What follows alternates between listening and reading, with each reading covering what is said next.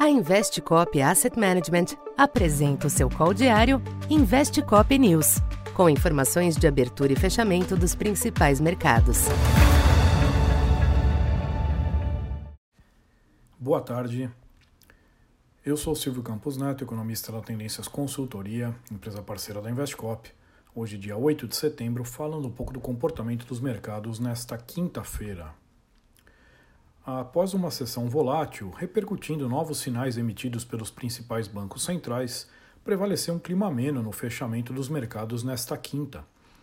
Em Wall Street, os índices subiram pelo segundo dia consecutivo, hoje ao redor de 0,6%. Já o dólar alternou altos e baixos ante as demais moedas, recebendo algum suporte das declarações ainda duras de Jerome Powell, embora não surpreendentes. Na agenda, a queda maior que o previsto dos pedidos de auxílio-desemprego nos Estados Unidos corroborou a perspectiva de maior aperto monetário. Na zona do euro, o Banco Central Europeu confirmou as expectativas e elevou as taxas de juros da região em 75 pontos, sem maiores impactos. Já o petróleo reverteu a tendência de queda da abertura, mas os ganhos foram comedidos, com o Brent na faixa dos 88 dólares.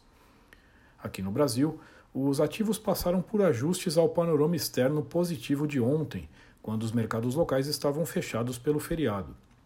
Porém, o fôlego se mostrou limitado, com o Ibovespa encerrando o dia em leve alta de 0,14 aos 109.900 pontos. O câmbio manteve-se em baixa em toda a sessão, porém alternando períodos de maior ou menor queda diante da volatilidade externa. No final, dólar em 5,20, queda de 0,6, por hora sem reagir à proposta de mais uma elevação do Auxílio Brasil trazida pela campanha do presidente Bolsonaro. Na curva de juros, o dia foi marcado por ajustes baixistas, em correção de parte das altas da terça-feira e em resposta à forte queda de ontem do petróleo. Para esta sexta, os mercados internacionais devem continuar digerindo as indicações de novos apertos na política monetária, o que tende a manter o fôlego curto dos ativos de maior risco. Cabe observar os números de inflação da China que saem nesta noite, até aqui bem comportados.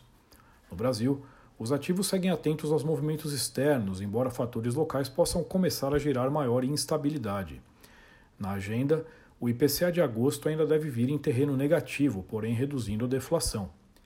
A queda não deve reduzir a dúvida gerada nesta semana sobre a próxima decisão do Copom, após dirigentes recolocarem no radar a possibilidade de um ajuste residual da Selic. Então por hoje é isso.